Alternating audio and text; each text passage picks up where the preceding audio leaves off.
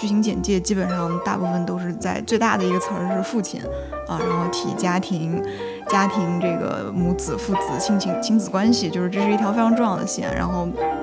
导演阐述里面最大的词是现实。如果这个时代需要我们做这个事情，我们能完成这个历史使命，然后突然有一天有一个人出出来告诉我们说，电影玩完了，因为电影院不在了，现在是游戏的天下，我觉得我欣然接受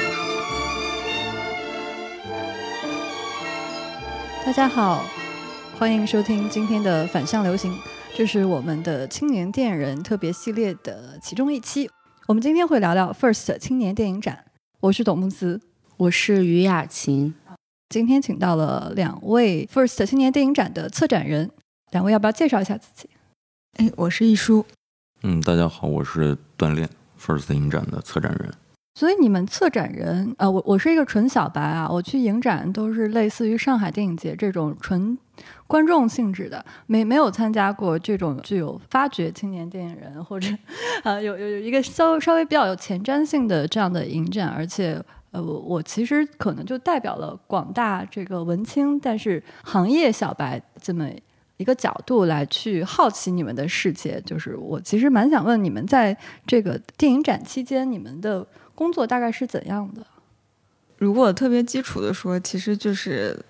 放电影、组织活动，就是也是然后组织评审，这个还是比较简单的。因为你前期去看的话，其实。真的在电影节期间落地的，无非就是放映啊、论坛啊、然后评委会啊这些事件。然后，但可能具体在电影节期间的话，更多的是你这些事件是如何的去串联。然后，很多除了在你既定的节目单上，比如说你去做映后，你在映后的环节会再能生发出什么内容。然后，每一年电影节那些更随机一点。比如说观众的氛围啊，大家讨论和交流的方式，可能它是一个更整体调性的一个东西。就是那些好像是你需要即时即刻的去参与其中，去去去体会和不断的去引导的一个过程。那这个听起来是不是在影展开始之前的选片环节是更加核心的？嗯，那个肯定是对每个电影节来说都是一个，就是它非常核心的一个工作内容。就是可能，尤其对我们，因为像今年其实影展的影片部分的内容，主要就基本上集中就是完全是竞赛的影片嘛。可能从评委的选择就开始，就是对影片内容或者说你要传达的一个价值导向和内容气质上面的一个最最早的一个输出和影响吧。那从人的选择到包括后面片子的挑选，当然片子的挑选在竞赛的这个体系里面更多的是由评审去完成的，但是这个里面是有。共同去讨论的一个，就是我们希望鼓励的价值啊，等等的这些，就是会去达成的一个这样的一个默契和取向。今年的看片体验怎么样？我记得当时雅琴在这个选片环节的时候，好像嗯，还有跟我吐槽一些作品，但是好像对于所有出现吐槽我们。其实我我我就只去过两次，就是今年和去年。你们都去过很多次吧？你这个问题问的是亲自去吧？对，我只去过，我我只能说，就是作为作为观众来说的话，我只去过两次。天，我这小白扮演的太……他们他们是工作人员，他们肯定每年都会去，然后而且他们也不会去观影，因为他们没有时间。嗯，没错。嗯嗯，对于我来说，其实今年和去年最大的变化，一个是今年没有那个展映那个环节，就是策展策展展映的那个环节，就没有外国电影进来。另外一个就是。你在座位旁边都会被一些毛绒玩具隔开，因为今年不是有这个要求，要隔着座位坐嘛。嗯，所以说今年其实会显得没有去年那么拥挤。你觉得个人的观影体验来讲，可能还更舒适一些？因为去年基本上是座位坐完之后，还会有很多人会坐在台阶上。选片的时候也这样吗？选片的时候，你不是问我观影体验？哎，我问的是选片的观影体验啊，就是说，哦，我，哎呀，这因为我想知道。这个那个主导这个影展影片生杀大权的各位，就是当初是怎么做这个筛选工作的？这个就没有一个可以比较的了。我只能说，我今年的感受是，其实整个选片的过程都比较痛苦吧。然后因为特殊的原因，可能今年这个情况很多片子也没有做完，所以在看这个初选的一百部影片的时候，嗯，好的电影其实非常非常少。但是对我个人来说，我觉得也很有收获吧。就是会发现，原来大家再唱衰这个行业，还是有那么多的烂片可以被制造出来，就说明并没有那么的缺钱，还是啊，这个行业还是可以运转下去的，也不是大家想的说大家都没有电影去拍了。那你这个反讽的赞美还挺好的。它对我来说的确是反向的一个一个安慰。啊，你想连这样的电影都有机会拍的话，那如果你在这个行业里面，你是一个真的有想法、愿意去坚持、有才华的导演，应该来讲是不会被埋没的。我我不知道，就是因为你们肯定也看了今年的片子，会会和往年有一个对比，嗯，是一个什么样的感觉？会不会因为一开始的时候收上的片子都不太好，就会有一点忐忑？今年到底有没有这种特殊性呢？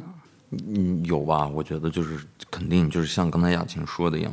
就是疫情是一个重要的一个原因啊，我们确实看到很多片子没做完，甚至因为这个疫情的原因，他甚至没有机会去进到棚里头去正式的开始他的那个后期的那个那个那个工作。但是我觉得这个就是一个外部的客观原因而已，而且就是之一。那么其实更重要的就是我们也能看到整个这个年轻的作者的这个创作的这个生态。这个疫情给他们带来的可能是一些减产，就是是这个维度上的，但是更多的就是你没有办法否认，呃，有没有疫情，大家的创作都在进入某一种相对意义上的套路、工整，然后甚至有一些不自觉的会会去做自我的审查呀什么的。对，就我们我们开玩笑嘛，就说今年甚至我们连床戏都很少见到了，对，但是可能前几年不是这样的啊，所以就是这个。随着这个环境，大家的创作的整个的那个欲望、热情、能量，感觉都在一定程度上的在在在衰退啊！我觉得这个不是说 First 一个影展面临的问题啊，就是大部分人这个行业内的、这个行业外的，只要跟创作相关的，我觉得似乎都面临这个问题。所以，比如说像雅琴刚才谈到的，他说有很多烂片，那其实从一个亲历者，或者说从一个组织者的角度上来讲，就是你，你可以把它理解成我们的工作，或者说初选的工作，就是从这些烂片里头剪出来一些你认为还有价值的东西。而且从某种意义上来讲，就是烂片也并不是就是一文不值的。如果你的这个样本量足够大，我们看一百个烂片，其实我们也能知道这个国家的年轻人在想什么，或者说他们呈现出来一个什么样的一个思想状态那样的一个趋势。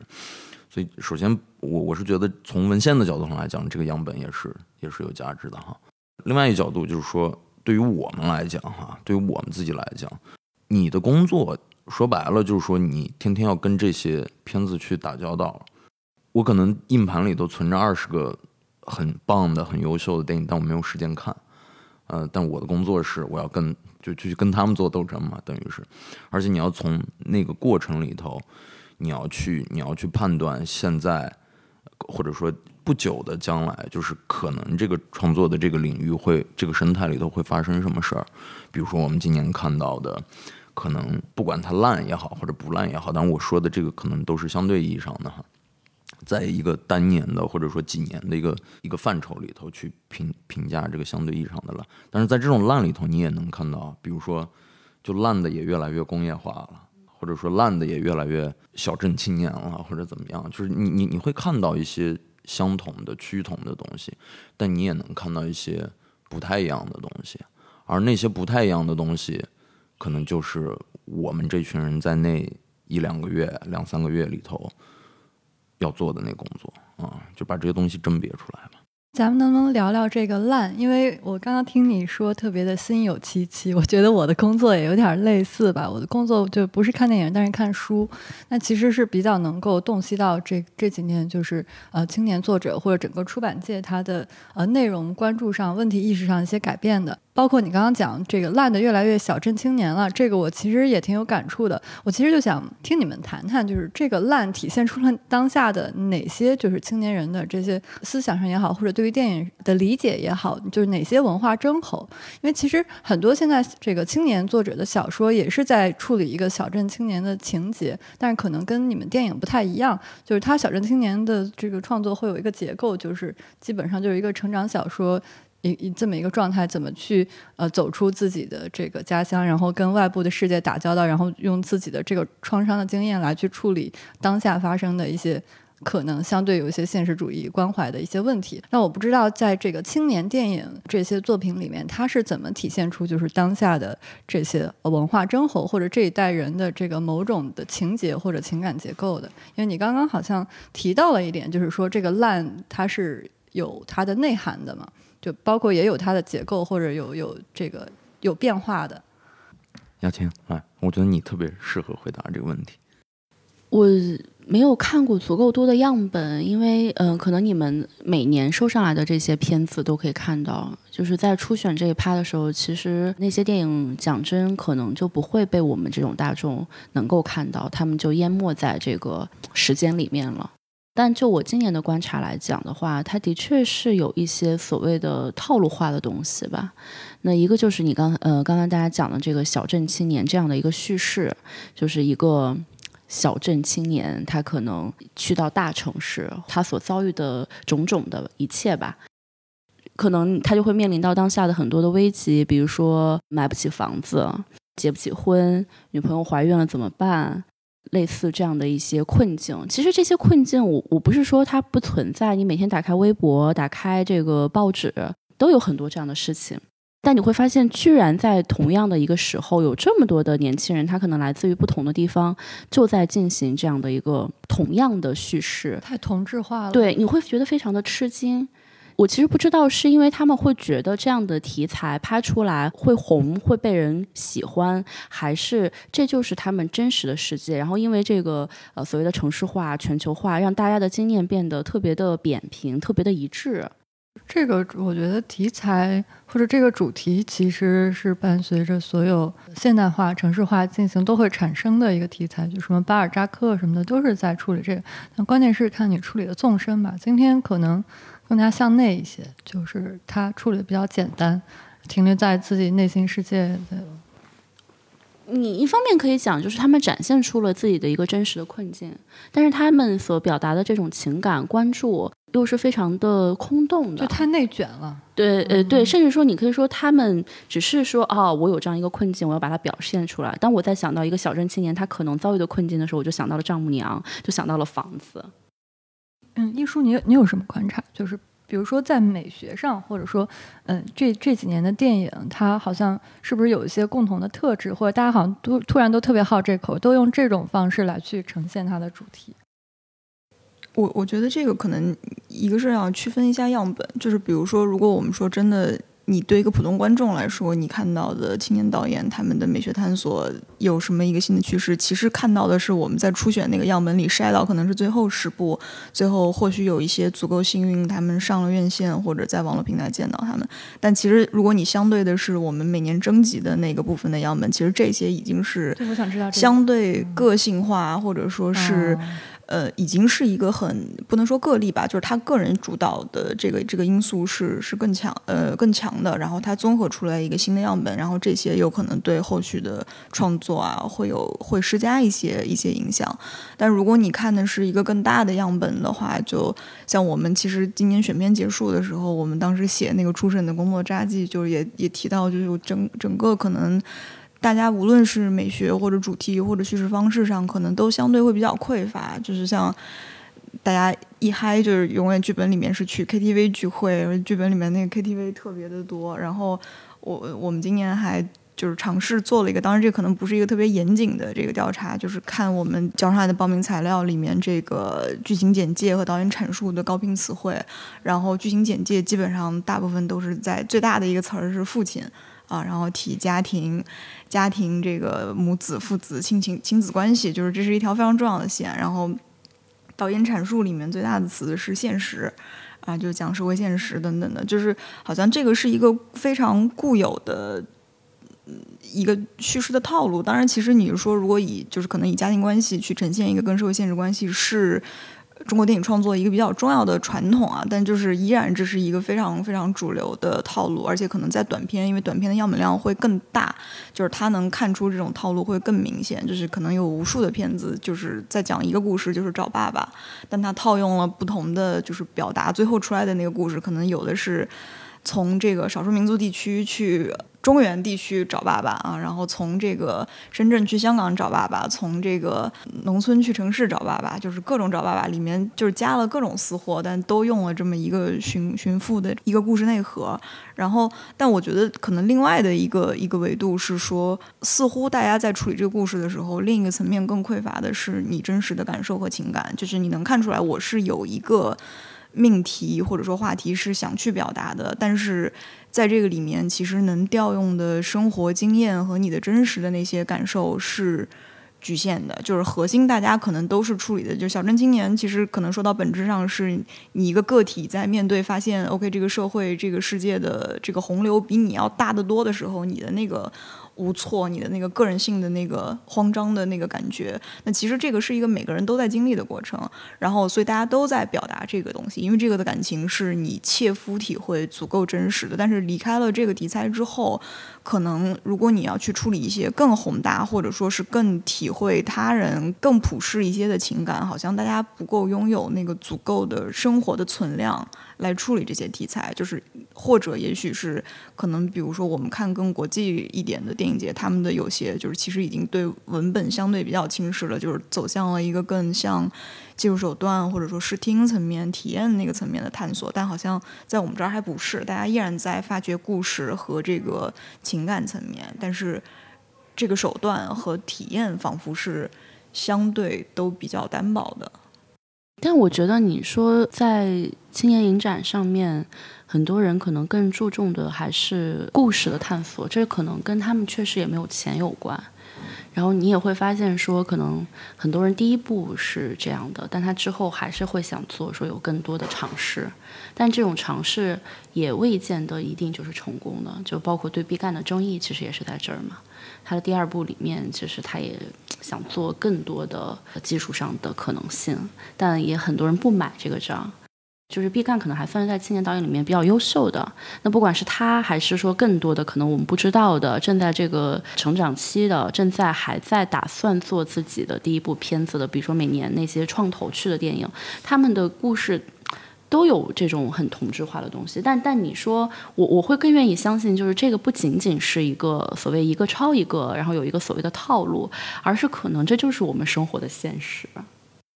其实一叔刚刚说的，我是比较有感触的，因为就是我们确实还处在一个表达欲非常强烈的阶段，就是不只是青年电影人，大家都非常迫切的想把自己作为一个个体，在这个时代的遭遇，呃，或者一些呃那个不能嗯抒发出来的情感，通过一个。呃，艺术通过一个作品的形式去表达出来，呃，但是这个时候我们就会这个遇到一个困境，就是可能跟我们上一辈会不太一样，我们所能调用的这个呃属于自己的东西是内生性的东西是比较少的，但是我们可以去。模仿各种形式，或者我们资源库是很大的，但这个这个时候会出现一个矛盾，就是这个作品的它的好像它的内涵还没有真正的触碰到它所呃自身所处的这个环境中呃那种复杂性，所以它最后更多的是一个呃个人情感或者个人境遇的一个相对于模式化的一个表达，而且就包括你刚刚说的这个弑父或者呃找爸爸这个，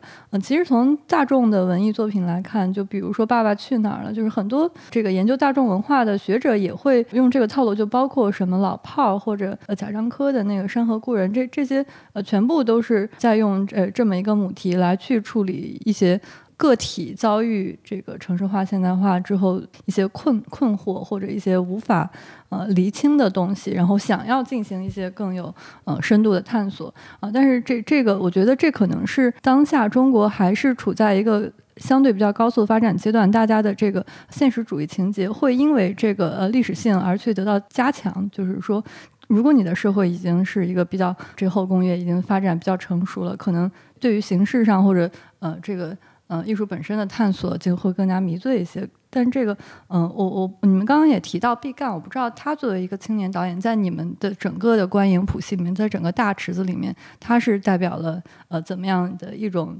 呃倾向或者一种趋势？就包括我我观察到的一点，就是我之前在香港读书，我的呃各种台湾和这个香港的老师都非常喜欢毕赣和他的作品。就我觉得这个好像是有某一种呃在审美趣味上，呃是是有某一种特色的，就是。嗯，就对，我不知道你们是怎么去理解，呃，今天可能已经比较出头的，或者有比较有代表性的这些青年电影人，他们在这个艺术审美趣味上的这些呃倾向。呃，说白了就是我们工作当中呢，有一部分是去识别、整理和分类不同的地区、不同的文化环境里头孕育出来的那些一个一个个体，他们不同的那个创作的风格，他们受到什么东西的滋养。那当然，可能你会看到很多文章说，哎，这个像侯麦啊，这个像像侯孝贤啊，就是像这个像那个。我我我反而不太提倡，我也不太建议任何身份的，无论是电影学者还是影迷，用类似这样的观点去看电影。嗯，哪怕是做严肃的史论研究的人，我觉得真的开始尝试着跟大众去交流一部电影的时候，更多的我们可以谈这个电影传递出来的，跟这个电影实际本身有关的这些东西啊，去辩证的去看它，然后甚至可以去分析它为什么会有这样的创作的倾向。比如说云贵那个地方到底赋予了它什么样的对故乡加工的或者说处理的那么一个一个方式。当然我，我是觉得我们没必要就是在这儿特别具体的就就毕赣或者毕赣的作品本身去对去谈哈。我的意思是说，呃，比如说我们能看到那个长时间以来，呃，通过一系列的或者说大量的相对大量的样本去辨识，呃，所谓一方水土的或者说一个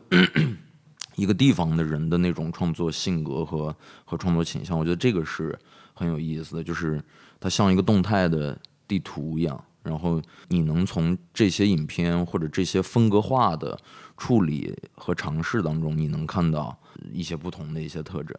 就比如说刚才嗯，我们谈到说，你可能一到云贵，你就很容易拍潮湿、阴韵、回魂啊、幽灵啊，就是这些东西。那甚至就是，呃，就其实我们也知道，我们知道，OK，这可能跟阿比查邦 那几年的影响有关系。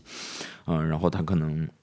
呃，跟这个呃云贵的那种比较独特的地理特征，然后产生的那些小山小水的那种气候里头的孕育出来的人的那种性格有关系，然后会模糊那个所谓现实跟梦境的那个那个那个那个界限和区别。但是你看出现一个的时候，我们会觉得哦，这很新奇，或者起码你会觉得可能是某一个人的。某一种风格的本土化的延续，或者说呃落地，但是如果你每年你都能看到大量的类同的这样的处理的时候，你就会觉得疲惫啊，你就会觉得这个东西其实并不新鲜，而且它就变成了某种范式，就跟呃雅琴说的一样，我我不知道，比如说可能这节目播出去，然后可能很多听众是不太理解我们说的那个。趋同性或者那个套路到底指的是什么？那个套路不是一个大众意义上我们说类型化的套路，不是那种，而是可能在一个更内部的范畴里头，因为我们可能有有机会能看到这些样本，而这些样本甚至里面有一大部分可能甚至没有机会被拍出来。但是那个在创作倾向上，我们觉得是是非常相似的。包括你刚才谈到，呃呃贾樟柯啊，就是那我们发现中原的那个那个那个。那一代的那些作者，他们创作的东西也都也都有某种程度上的相似性啊，就那个相似性，经常就是在探讨一个身份认同的东西，或者在探讨一个在像你刚才说的，在很高速的这种城市化的进程当中，一个丢了自己或者想知道自己是谁的一个年轻人，去去找自己的身份的，就这种故事，就是。你你翻过来想一想，其实我们谈论的这些东西，呃，都是很大的创作的母题啊，就是可能放在几个世纪前，这也是就是老生常谈的东西。也并没有说因为现在他们还在谈论，然后这些东西就显得格外陈旧。就关键，我觉得还是你用什么样的语法啊，你用什么样的你自己的方式去处理这样的东西。我觉得可能就是任何从事跟创作有关的，比如说写字儿的、画画的，这些人都会经历过一个阶段，而且自己都会感知到，就是你在你从事创作的某一个阶段，是会不自觉的去模仿的。学习阶段，对，就是你其实是在借用一些直接或者间接的经验，在临摹一些人，在学习一些人说话的方式，或者学习一些人，呃，塑造一个人物或者画一个轮廓的那个方式，但是自己不知道。你就算别人跟你指出了，你也不太愿意承认这件事情。但实际上这是个特别自然而然的一个过程，就是你你得你得经历过那个。那么其实我们面临的是，你别说这些年轻导演了啊，就是我们也从来没说，就是我们就是一个年轻人才能来的这么一个影展。我的意思是，大部分在创作的这个脉络里头，还没有能做到自己特别通透，自己的作品特别浑然的这个程度的这些人都存在共同的问题，大家都在处理。相似的，甚至相同的母题，而且大家可能还不一定意识得到，就是像我刚才说的一样，就是自己在在在受了谁的影响，或者说在在在借用、在在挪用谁的经验。但是这个就是刚才雅琴也提到说，其实这个就是我们面对的现实，这就是现实。我，我这个这个这个现实就是既在创作里头，其实也在也在生活里头，就是这样嘛。更早一些的时候，我会认为。这个其实是一种创作力的匮乏之后，你去所谓的模仿，然后或者说你通过一些其他的手段，比如说其他文学作品，比如说微博里面的这些现实，比如说报纸的东西，然后去深凹一个故事。但是我现在渐渐发现，也可能我接触的作者多了，绝大多数的作者他是真诚的相信他拍的这些东西，这就是他所面对的。这就是一个现实，可能我们今天就是这样一个被拉平的，相对来说，每个人的感受是比较扁平、比较匮乏的。对对，这我我前阵子跟张悦然做了一个对谈，其实其中有一个核心主题，也也也是关于这个的，就包括我们这个青年电影展，其实处理的是一个在创作上还处在呃青年相对青涩状态的这，它有这么一个内涵在里面嘛？就就包括呃，就刚刚锻炼讲到的那些，我其实也是非常认同的。啊，然后我想从刚刚你说的引出来一个，就是你会关注到，比如说贵州这些它的地域性与它这个呃创作上呃美学倾向的一些关联啊。当然我们不不要把它本质化，但是会发现有这么一些有意思的关联。我不知道你们怎么看待这几年这个媒体给这些呃青年电影贴标签儿。创造的一些跟地域相关的词汇啊，比如说什么藏地新浪潮啊，什么内蒙古新浪潮啊，就是我不知道你们怎么看待这些这些作品，它是有什么就是某种精神内核或者美学内核上是跟它的地域性相关的吗？还是说我们该怎么去理解这样一个命名的时代？包括这个东北文艺复兴啊，这可能主要集中在文学领域，但是其实我觉得本质上是一回事儿。就包括所有青年创作者，不管他是以什么介质去创作，是电影、文学还是评论也好，他都会有一些时代的共性吧。我觉得这个事儿也挺好玩的，就是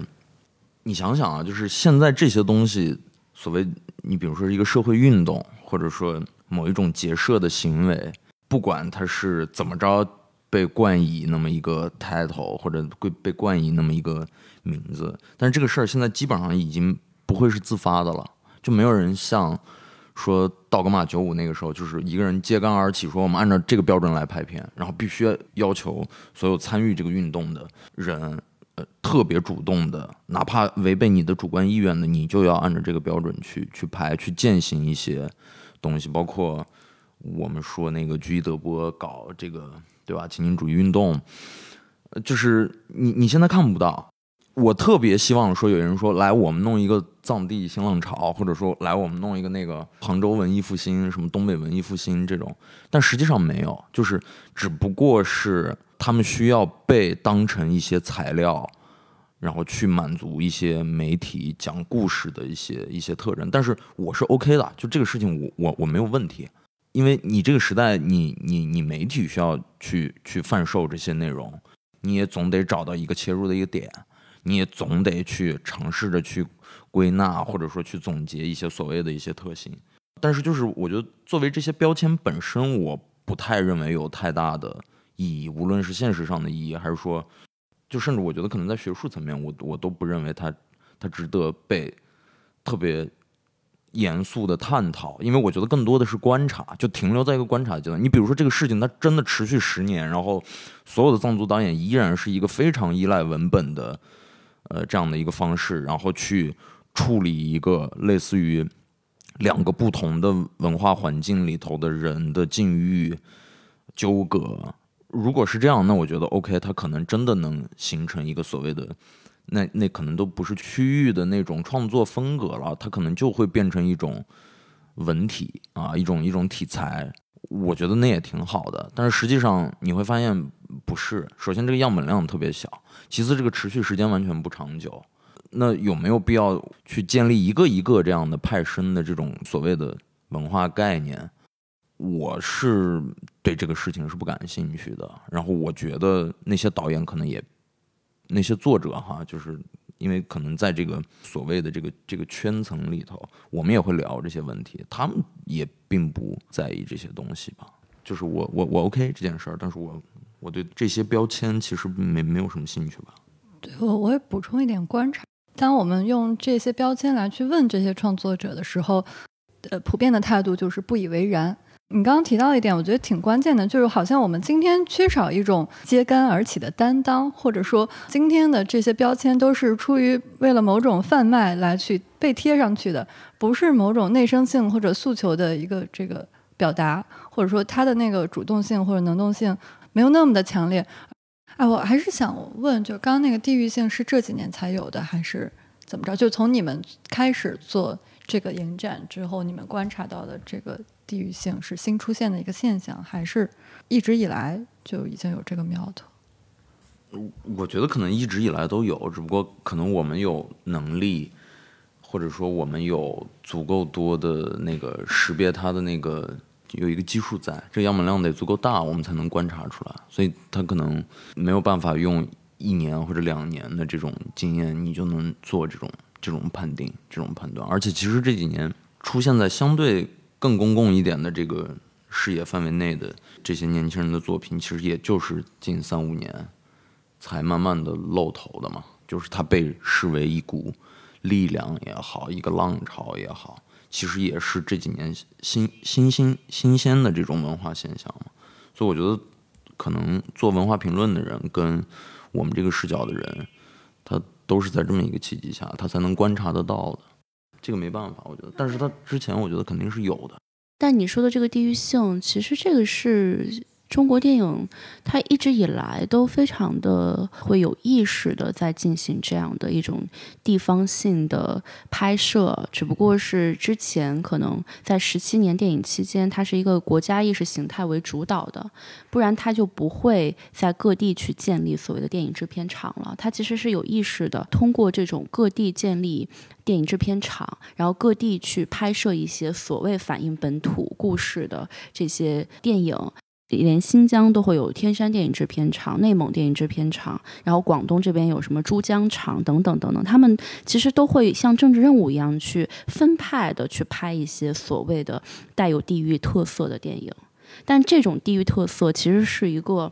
某种程度上来讲是一个集中意识的一个地域特色。可是你就可想而知，这个就是中国电影它一直以来都在试图去营造的东西。那后来到了第六代的时候。甚至在第五代就已经可以看到他们有意的去在这个地域特色上面再去做文章，比如说张艺谋、陈凯歌。对于西北这个地区，它其实也有塑造。那个时候就已经开始有西部电影这样的一个概念了，那就是最早的一个地域性。他选择了在中国的西部，嗯，塑造了一个西部电影这样的一个可供人们想象的一个概念。那到第六代，那比如说南方慢慢的就出现在这个电影里呢，就是张明的《巫山云雨》，你就可以被看作是毕赣这一类电影的一个鼻祖嘛。对对，你如果做研究的话，基本上是按这个脉络去梳理的。嗯，但刚刚你们提到，就是说地域性可能是在这些年你们看到这一波青年导演他们逐渐浮出水面之后所观察或者总结到的一些关联。嗯，那我想知道，就是在这之前，这个青年电影它是怎么样一个状态呢？其实就是说，我们现在总结出来，对于现在当下这一波就是青年导演，我们有一些观察和总结。比如说这个呃南方的地域性的浮现或者这些东西。但是在这些人出来之前，那些就占据这个电影舞台的那些导演，他们是怎样一个体系里出来的？就是说，今天的这些导演他们是怎么生长出来的？我其实想问的是这个，而在这之前的人区别是什么？这个这个这个问题稍微有点难聊。说说真的啊，就是因为可能话就很长，不一定我们特别擅长，或者说我们特别适合聊这个。因为你谈到这个，你可能会谈到跟独立电影有关的那个那个年代，包括跟我们的技术是怎么样越来越在影像的这个领域变得越来越平权，肯定跟这个也有关系。包括从零年以后所谓的迈入一个。准商业化或者准工业化的这样的一个时代吧，就对电影这个这个领域，那你你对作者的那个群体，从他们的创作的主体意识、外部的环境、融资的播放的这些通道，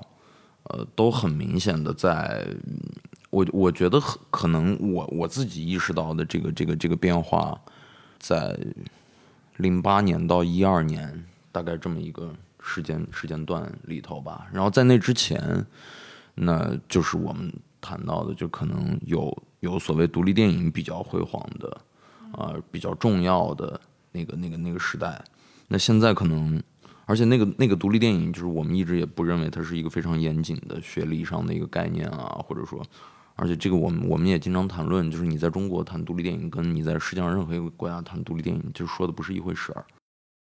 对，所以，我我我我觉得，如果那么聊的话，可能就是不是就就一是话很长，二是可能就就会有点变成独立电影史的一个就就从咱的咱们的这个个人的一些观察，就那些大的框架，可能是所有聊这些话题都会去铺陈的一些，那些我们就不谈了。嗯嗯，你你的意思就是说，在那之前，青年导演是个什么样的一个状态，或者说，对，因为我觉得是一个代际问题啊。就是我们抛开其他层面一些大的这个技术结构的转型，问题就在于今天是是不存在代际的。六代之后就没有所谓代际的划分啊！我不是说那个电影的导演的。其实我觉得刚才他讲到的这些也一定程度上回答了这个问题。如果非要讲说为什么会有这种地域的新浪潮，其实我觉得最核心的、最核心的一个很重要的原因，其实就是技术的下沉。当技术手段变得更加便宜，然后当这个影像不再是某些机构才能赋予你的一个权利的时候，那可能就会有更多的人来用这个更便宜、更轻便的机器去讲述自己这个地方的故事。因为你在过去拍电影的话，你必须要得到授权，而且你必须要用电影机，在很长一段时间里面，这个东西不是一个普通人可以得到的。对，我觉得是。比如说，一个是城市文化的发展，就是这一批人是在城市化的浪潮里面成长起来，到他们三十多岁是他们创作的开始正式创作的一个时间节点。然后另一个点是，大家可以更便捷的获取到一个基础工业水平的拍摄条件。然后还有一个点，其实是院线或者说资本主流的这个观看市场，给青年导演或者这些这些小成本的这些内容让渡出了一部分的观看。和发行的空间，就这三个点凑在一起，其实就是导致了这个东西可以成群成批量的出现，就是市场的细分嘛。对，因为过去你只允许大 studio 生产出来的那几部占据你整个一个全国的一个市场。先也不妨可以再聊一下，就是因为因为最开始的时候就延续那个话题，就是我们不是一开始就聊到说今年的这样一个情况吗？最后，现在这个结果也出来了。我觉得最后的这个大奖其实还是挺能够得到大部分人的这样的一个认可的吧。我们也不不妨可以聊一下类似像《情诗》这样的电影，因为好像 First 已经好几年没有出现一个就是如工业化程度其实相对来说如此低、成本如此低的一个电影，最后能够得到大奖的一个情况了。因为今年我自己观察到的就是，呃，它其实是。挺有意思的一个现象吧，尤其你从最后的榜单也可以看出来，它一方面奖励了那种成本极低然后富有创意的作品，但是另外一方面呢，它又肯定就是这种工业化类型片，然后整个片单基本上就是由这两类电影构成的，就是这其实可能也涉及到就是 First 一直以来的一个策展的思路，包括你们在鼓励什么样的青年电影。嗯，就是反正做电影节这个事儿，说白了。一定程度上是靠天吃饭嘛，这个大家应该都明白。你当然要选片，然后你要要片，然后你在不同的年份，当然有这个所谓大小年之分，这是一定的。其实刚才我们一开始聊的时候，我也说了，今年作为一个比较特殊的一个年份，无论是后疫情时代也好，还是说，呃，因为外部的这个意识形态的环境可能越来越紧缩，导致我们能集中的像像反噬了一样，看到在今年就是突然一下出现的这种创作样态上的，呃，某种程度的。萎缩或者说低迷吧，在今年得到了一个比较完整的一个呈现，就几个事儿遇到一起。嗯，那确实就是今年可能呈现出来的整个这个片单，呃，或者说入围的这个结果，呃，可能跟最近几年比起来，我觉得它会略有不同，因为往年可能会，呃，在入围的这个片单里头出现起码有那么两三部或者三五部，就整体的完成度各项。电影应该涵盖的这些因素都相对做的要更更完整的这样的这样的电影存在，但是今年你会发现，就是大家都还挺另辟蹊径的，就是可能他在这方面他会有非常明显的短板，或者甚至他为了完成这样一个作品，他其实他其实有意的已经放弃了一些一些东西。那所以就是会岔得很开，就比如说类型片就会可能很类型片，然后可能你像《情诗》这种，实际上就是用二点五个镜头，然后两个人，然后一个封闭空间，然后讲一个模糊这个现实生活跟虚构，呃，模糊这个戏里跟戏外，模糊纪录片跟剧情片边界的这么一个故事的，这样的可能。对一个影展或者对一个文化活动来讲，它有更深远的语言上的探索意义的这样的片子，就更容易被大家看到，或者说更容易获得大家的青睐。因为在这些作品当中，如果横向的同比这样去比较的话，你会发现，可能在一个电影节，尤其是像 First 这样的一个这样的一个氛围里头，大家更愿意看到更赶的，或者说更新的这样的东西吧。啊，所以我说这个可能是今年的一个像是个介绍性的，呃，这样的一个对于今年的一个盘面的一个复盘的一个描述啊。那评审的这个整体的这个这个过程，因为雅琴有参与第一个环节，他也应该知道，因为我们有这个两两个月的共处的这种审片的这种时间吧。他其实也也也应该知道我们的这个机制是怎么怎么在运作，怎么在运转起来的。我们当然是不拒绝呃工业化的，呃，但是我们也不迎合这个事儿。就跟这两年可能大家都在聊说，OK，好像整个世界范围内的电影节对类型片都越来越友好，对商业电影可能越来越友好，但是实际上就就跟我们刚才聊说媒体给那些。什么浪潮打上标签一样，就是可能在我们这儿也不太存在什么商业片、艺术片，啊，什么类型片不类型片，就是那些东西都是一些工具，让我们便于去谈论、去缩小这个范围的一些附加的一些一些形容词。但是真正在投入这个工作的过程当中，我们只看这个电影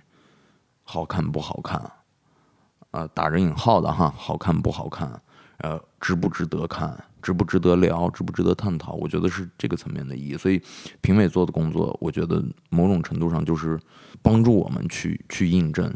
这些刚才提出来的设问。那如果大家都觉得这个电影好看、值得聊、值得看，那就那就去选择它。我突然还想到，就是我不知道是一个偶然的还是。就是有意识的，我会发现这一两年，其实你们非常有意识的在女性的这个议题上面给出更多的空间。然后这个我觉得可以请这个艺术来聊一聊，就包括无论是评委的女性的比例啊，还是女性作者的这个呃机会啊。这这个分观众喜欢想听到的答案和真实的答案两个回答。但我的的确觉得，就是国际电影节也有这样的一个趋势。就是这个问题比较微妙，就是。就是我觉得你说的国际电影节那个其实属于一个行业运动，就是如果你要论行业来说，就比如说国际电影节上最主流的关于女性的运动，就是所有电影节在搞一个就是 fifty fifty by twenty twenty，就是二零二零年我们要实现就是这个电影节领域从业人口性别比的平均。然后，但这个是一个非常行业的事情，你没有办法在创作端保证，就是我每年入围我就是需要一半一半，但在行业上我是可以用这个数据发声的。但是，仿佛对我们在的这个环境来说，你不能说女性议题是一个。怎么说呢？就是是是一个那么优先的议题，你也不能说是它是一个可以被研制的议题。就是这个这个，你去讨论它的立场非常的微妙，因为它好像在整个，如果我们还存在公共领域讨论，真正的公共领域讨论的话，这个议题就没有被非常正确的和充分的展开和建立共识。就是最基础的，我们在讨论什么话题，然后在。可能国内的整个电影，你从行业的角度或者从创作意识的角度来说，这个问题可能会变得更严重一些。然后，那确实，我觉得可能前几年来说，一个是整个公共的话题没有形成，所以大家不太会意识到这个问题，这个是是确实的。然后，那这个带来的一个外部的关注，或者说你可能需要注意到一点，这个客观的关注度是有存在的。然后，但可能因为我我自己也是，就可能是还是一个比较女权的人啊，至少 在锻炼的面前会显得比较女权。然后，呃，我是觉得，sorry sorry sorry。然后我我我是觉得说，就是这个问题是需要关注，但是你有一个正确的关注的方式，就是我们如何进入这个话题，就是它。绝对不是一个特别简单的性别比例，或者说是，如果我是一个可能是更精准的，就是去做主题性或者是单独类型的电影节，我可能有更准确的进入这个话题的方式。但是，可能对一个更综合或者说处理的标准更多元的电影节来说，它不一定能在一个很混乱的环境一下把找到一个进入这个话题非常准确和恰切的方式。但我觉得是。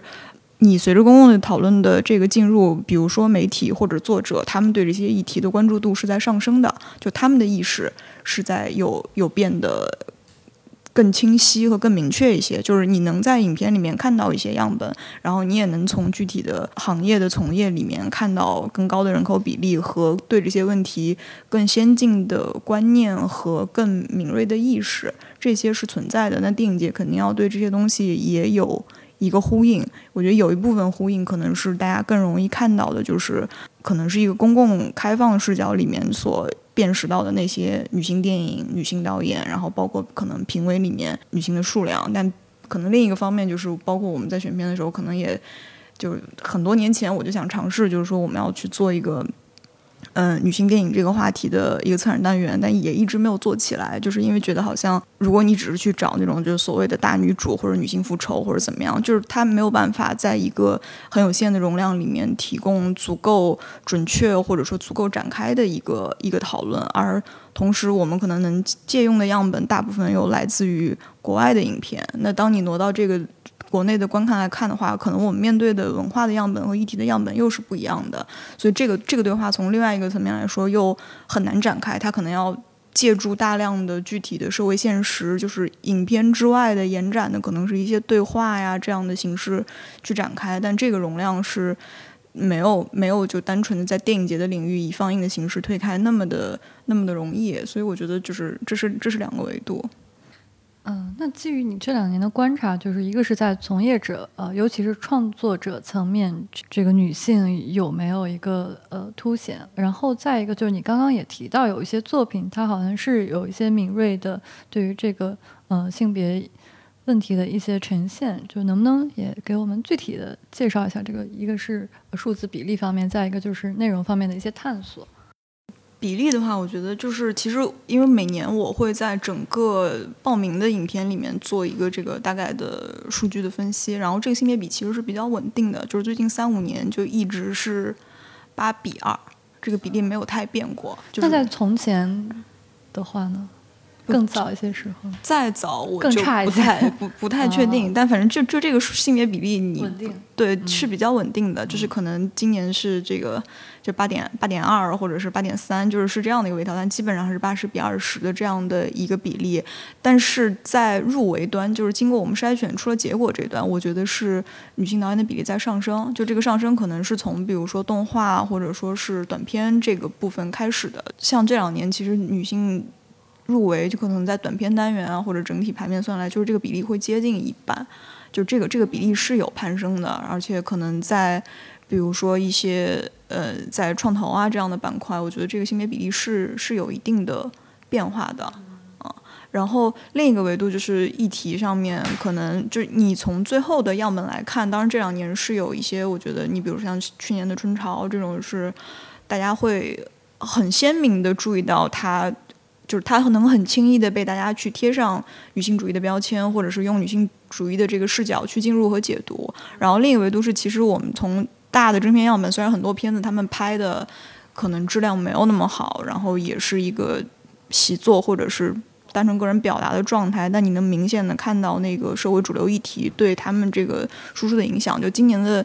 大的短片样本里面，就是嗯四百多部片子里面有。很多就是是在关注性别，然后比如说出生的生育的问题，出生性别比，然后包括校园性侵，然后有一些这个呃儿童权益，就其实我觉得他们可以笼统的归为一个性别议题。你不能说它是一个特别具象的女性议题，但你能明显的看到非常具象的社会新闻对这些题材的影响。当然，就是说它具体会不会被转化成一个，比如说类似我们期待的像。类似嘉年华、熔炉这样，就是说你能具体的重新反过来再参与到社会生活里面的影像，或者说你能提供一个个人思辨式的新的视角和解答思考方式，就这个可能还要打一个问号。但是就这个影响是是是明显在存在的。嗯，我有个问题啊，不知道是不是一个成立的问题，就是你们会把这个你们在做的这个国内的青年影展和。呃，海外的这些青年影展做一些这个横向的对比吗？说对比好像稍微有点不对，但是肯定是因为电影节这个模型本身，它对国内的整个嗯电影行业来说是一个比较新的东西。因为可能我们最早的电影节就是几个官办的电影节，他们确实也是有二十年左右的历史，但是其实他们并。没有像今天一样真正的起到一个平台，就是深入到这个行业的各个端，也是直到最近几年，就是电影节可能才发挥出来，在整个行业里面发挥出来一个连接和深入的这样的一个交流的作用。而电影节的整个模型其实是从国外过渡过来的。那当然，在这个模型里面，就是人家已经有了这个。五六十年的经验，然后我们可能只有就是十几二十几年的经验，就是这个里面电影节又是一个本身它是一个很依靠时间沉淀和自身记忆的东西，就有的东西不是说你有了更好的技术或者你有了更多的钱或者是一个成立的一个更好团队，你就能一蹴而就的，它确实需要一些硬性时间的积累，所以这个里面一定是不断的在这个。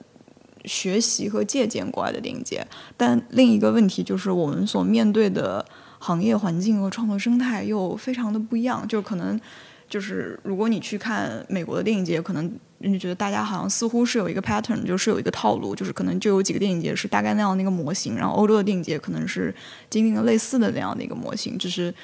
具体的细分的小的电影市场和生态，然后又在一个很大的好莱坞或者说是艺术电影发行的那个模型底下，他们是相互打通，或者是有一些国家他们的这个模式是很相近的。然后，但好像我们是一个非常这个对对特殊的一个环境，所以就导致很多东西就是你可能可以去学习和借鉴，但是如果你是把这个东西做一个简单的翻译式的本土化。它其实是完全不成立的，因为背后的整个产业链条和逻辑都不对。就是如果你不能打通、有效的打通你特殊的产业环境和你的作者的这个群体，包括可能媒体啊、影评等等的各个环节，那这个一定是失效的。所以在这个这个本土化或者说去学习的过程中，就是可能要特别的。去去找一个中国特色的一个一个一个方式，就是我觉得可能也许我们能在十年、二十年甚至五十年后，或许能有一个就我觉得所谓的中国的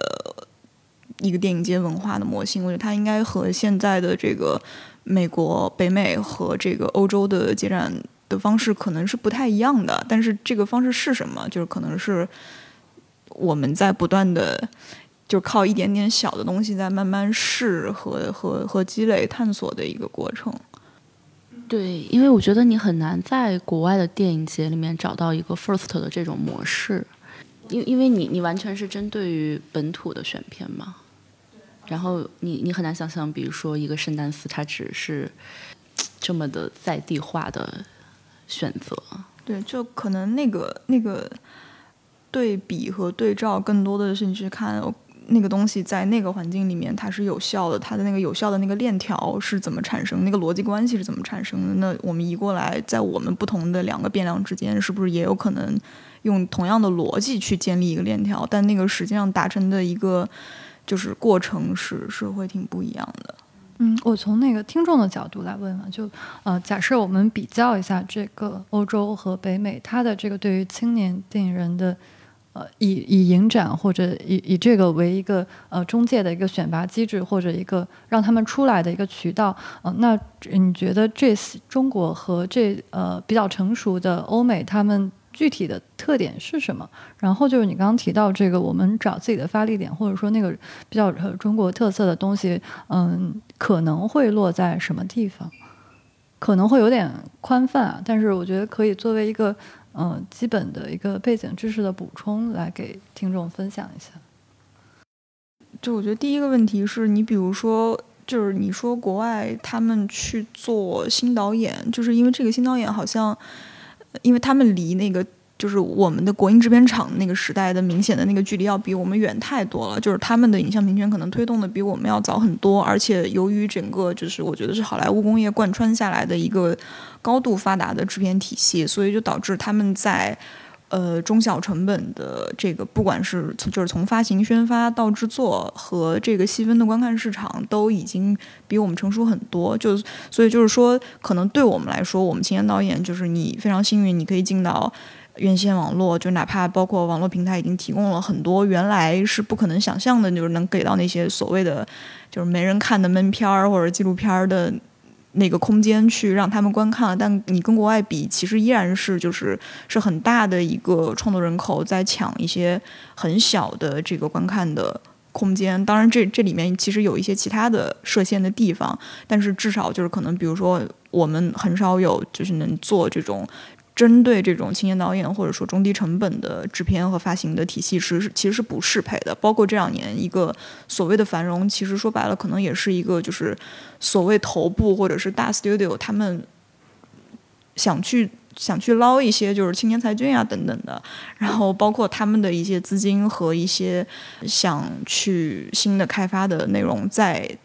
用下沉好像不太合适啊，但其实是是是在逐渐细分，就这是在一个过程中的事情。然后，但可能那所有人都要去抢那个很头部的蛋糕，但可能在一个更细分和更成熟的体系里面，其实不是的。你可以在这个金字塔的任何一个高度上找到一个舒适的位置，你可以在这个位置上变到一个变成一个就是可自我持续的。这样的一个生产和创作的过程，但对我们来说，可能就是你真的要挤到头部，你你需要去院线厮杀，你才能获得足够的资金，让你去进行下一步的创作。但这个成本可能是非常高的，就是你要想上映，你可能前期的一个宣发的沉没成本就已经超过你片子的成本的几千万，这是直接限制，是提供了很多的限制。然后另一个维度是你比如说像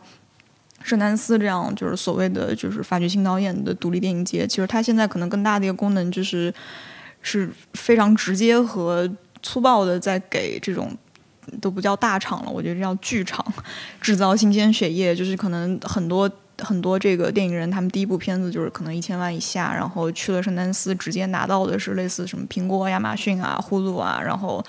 迪士尼这种级别的 offer，然后直接下一步就是漫威去制，就是这个其实挺常见的了。那对他们来说，这个也背后是一个你非常强大的工工业制片体系、制片人的系统在背后支撑，所以导致你其实就是粗暴一点来说，就是你导演只要提供你的才华，你进场就可以了，剩下的就是所有的事无巨细的能力，其实都有一个更大的系统在帮你运转起来。对，但好像在我们这里，这个逻辑暂时应该还是。不太能够能够成立的，所以更多的是只是说有了更多的创作和发行和观看的空间之后，可以允许有更多和我们主流的看到的商业片那些票房巨制那些影片不一样的东西在进场，但是。你想象我们是一个多大的一个观看的市场？就其实这个市场应该是很多内容没有被打开，或者说可以被细分的。我们到现在就是虽然有了什么艺联啊、点映啊这些渠道，但我们也并没有建立起真正意义上的这种就是艺术院线这样的机制，就是包括。欧洲他们经历过的就是这种就是家庭的 DVD 啊，这种就是 home entertainment 的这个发行时代，就是这种更细分的市场，其实我们都没有经历过。就当然那个时代已经过去了，但是我们新生产出来的东西是什么？是类似 VOD 这样的，或者是其他的一些渠道，就其实好像不是那么的确定。哎，其实我想问你们，在心态上，就是对于这种，因为你们刚刚。已经讲过，就是我们是和这些比较成熟的呃电影工业国家，它的体系上本身就不一样的嘛。那那你们会有一种接轨或者追赶心态吗？或者我们的就你们作为一个这个青年电影展的一个策展人来说，你们的心态是是是怎么放的？怎么摆放的？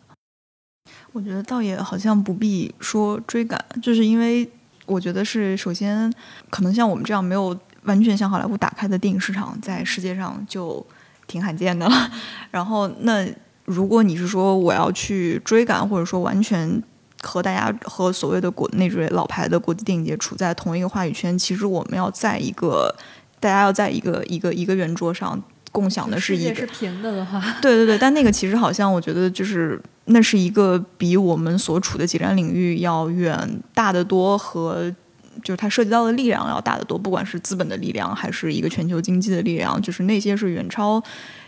整个电影节行业，就更不用说是一个电影节可以努努力的范畴了。但是可能我们就是，呃，以单个电影节来说的话，首先就是你能看到的东西是很多的，就是虽然我们面对的就是这个形式和市场的模式，包括创作的样态是不一样的，但是其实。你是可以比较清晰的看到每个国家的电影节他们在干什么，就是比如说他们的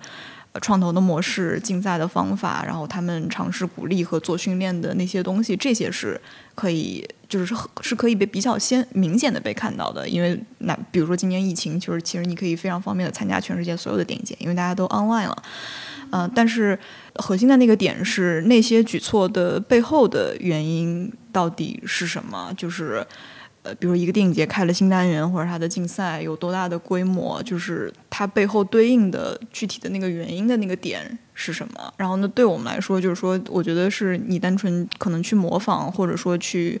照搬一个电影节，这个是不太成立的，它一定是水土不服，而是说我们这个适配的环境有没有可能？当然，我觉得说找需求好像不太不太恰切，就是我们有没有可能在这个。我们达成的几步或者几年的这个时间范围内，能够提供，比如说哪两方面没有建立起来的交流的平台，或者说是稍微有一点点前瞻和预判性的，能够做一些引导。那会觉得现在这种呃，怎么说，一个另类状态吧，就是跟主流的。比较成熟的体系相比而言是处在一个呃另类状态下，但是而且还未成熟的状态下，其实是有很多潜力或者觉得呃是有一些杂乱但是生机勃勃的东西。就是我是指心态上对是怎么？对，我觉得是的，是因为你在创造规则嘛，就是对对对。你在创造规则和创造新的玩法，就是其实大家都没玩过。就是你，比如说，可能对很多国外的电影节来说，就是电影节是可以被怎么说呢？比较系统的运营起来的，就是它是有有有迹可循，甚至可能有一些方法论的。然后，但对我们来说，好像开放性的东西还对对对，就是你你能直接模仿的和学习的东西也不太多。然后你面对的是一个规则不成熟的一一个土壤，这就意味着你其实是一个。建立新的连接、发生新的关系的一个好的机会，这才是比较有意思的。而而且也不是自己能选择的，你被抛在哪里，你就是条件就是什么。刚才你讲到说，在这个建立规则的过程当中，其实也有很多是摸索的阶段，那必然就会出一些错误。那又是国内可能比较受瞩目的一个电影节，你可能也会看到，也会有很多的争议。那这个部分，我我不知道你们是用什么样的心态来去面对这些争议的。这个我觉得可以让锻炼老师再说一说。我还想问问有哪些争议，替听众问问有哪些争议。对这个问题，就是我我可以从去年说吧，就是去年其实是我认为这个电影节历史上第一次真正的进入公共视野，就是因为它真的引发公共的探讨啊，这个公共的探讨，无论是我们怎么看待这个呃，它合理不合理，或者说呃说的客观不客观哈，你是唱衰也好，你是追捧也好，你是骂他也好，你是赞他也好，我觉得我们怎么看都不要紧。但是关键的是，它真的可以进入到一个公共探讨的一个环境当中去，因为我觉得这对一个电影节很重要，因为它本来应该就是公共的。它其实用的是电影这个接口，它打开，然后把这些讨论、把这些作品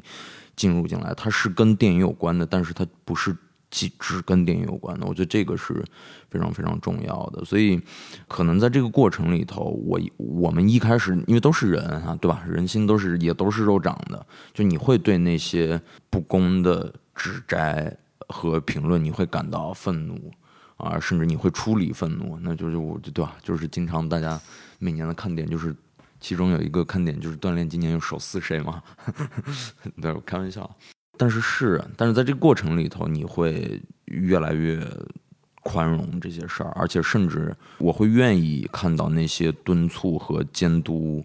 我们的人，因为你当你变得公共的时候，你。你要接受这些东西，而且你要你要尝试着去把那些客观的对你有用的声音真的利用起来啊，然后去去改改进你自己。因为我觉得公共的一个很重要的一个特征是大家一起来参与建设这个事情，而不是说我们作为这个影展的工作人员也好，或者策展人也好，只是跟我们有关系的，而不是就是任何一个影展它应该塑造的是一个多边关系。就我一直是这个。这个观点，嗯，比如说刚才一书也谈到哈，你像特罗莱德这种欧美的电影节，它就是其实你可以把它看成是策展人、媒体、片方、流量主、广告主共同呃参与塑造的这么一个节展。那我觉得在我们这儿，如果我们能提供这样的一个机会，然后真的能让很多人能参与进来，一块儿去构成这个平台或构成这个多边当中的每一边。呃，这个是是他应该有的样子。在我的观察里面，其实青年影展是在一个所谓市场和艺术之间的这样的一个夹缝里面。这这种状态，我不知道你你们是怎么怎么去看的？就尤其是每年的选片这种权衡，也会也会是很重要的一个部分吧。嗯，对，或者你们心目中更完美的影展形态是什么样的？你会发现，因为因为它它的这个限定，最开始它打出来的一个标签，实际上是主要是针对于这个作者的身份，他倒不一定是一个真正意义上年龄上的青年，但他肯定是一个相对来说比较青涩的作者。那么也就会造成，其实他们作品的品品相是非常不一样的。在在其他的电影节，你很难想象，比如说像《龙门巷》和一些纯艺术的电影，比如说毕赣的电影，放在同样的一个节展里面去竞争。但这个在 First 是非常容易出现的这样的一个情况。那那我不知道你们怎么去去看待这个这个为什么会出现这样的这样的现象吧？或者是你们为什么会做这样的设定？应该我们没做这个设定啊，我觉得应该是一个比较自然而然的一个过程。这个自然而然的过程里，一部分因素就是我们真的很坦诚的来讲，还是刚才说那个原因，就是首先你是靠天吃饭的，其次就是你在塑造。一个一个事业的性格，就跟塑造一个人的性格，我觉得某种程度上是相似的。就这个人，他不会是铁板一块，就不会是我们评论柏林电影节说 OK，我们外界对柏林电影节的印象的是，它是一个非常意识形态的、非常政治的一个电影节。但是，没有任何一个柏林电影节的策展人会说，我们的标准和我们的主张就是我们要选更一体化的、更政治倾向的作品，他不会。就是我的意思是，那是外部赋予它的一个东西。那对电影节这个事情来说，我觉得它没有办法在一个单年度的或者说某一个年份里头的某一个作品的这种维度上去探讨它，因为它的价值不在这儿，它的价值在更长时间的、更恒定的去表达、记录和传递自己的一个态度和价值观念，而且这个是跟行业是相辅相成的。我觉得，就是你你什么样的行业、什么样的国情，它会塑造出来有一定是有有本土特色的这种应战啊，而且这个文化，我觉得也不分所谓的优或者劣。呃，什么？呃，我我我我觉得是没有这个这个这个这个分别哈。所以说，其实雅琴问的这个这个这个问题，就是为什么我们这儿会出现嗯这样的情况？我觉得这个恰恰就是说，我们想要成为什么？那我觉得在我们想要成为什么这件事情上，我们没必要做回答，但是我们应该很清楚，我们不想要成为什么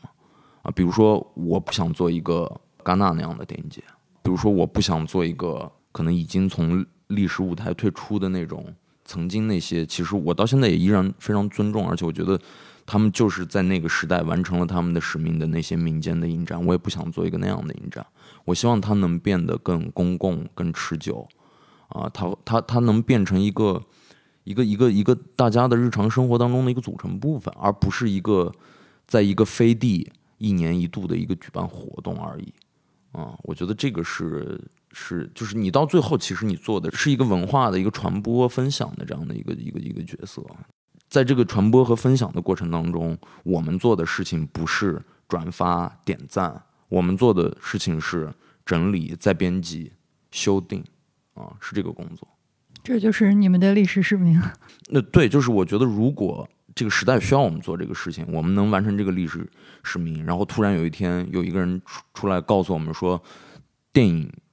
玩完了，因为电影院不在了，现在是游戏的天下。我觉得我欣然接受这个事情，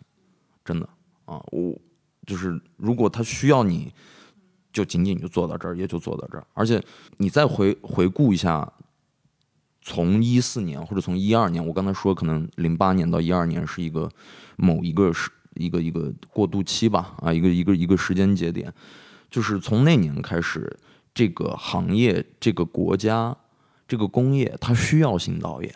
所以 First 才会出现，或者说 First 才会被重视。那不是说因为我们创造了一个需求，而是就是我们刚好满足了这个本来就存在的这个这个需求。对，所以你从这一点上来说，我觉得就是。大家都是应运而生的，大家都是运气好，没有没有人在做绝对不可或缺的事情。那个王菲菲之前就跟我分享过一个，她当时做你们那个选片，就是她第一次做选片的时候，她一看原来已经都是像这个《新迷宫》这样的片子了，她一下明白，就是一个新的时代到来了。因为她自己又有一个作者的身份在那儿，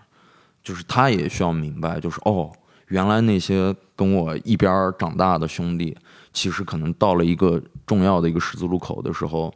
大家的选择是截然不同的。但是你你应该就是你拒绝他和拥抱他都无所谓，因为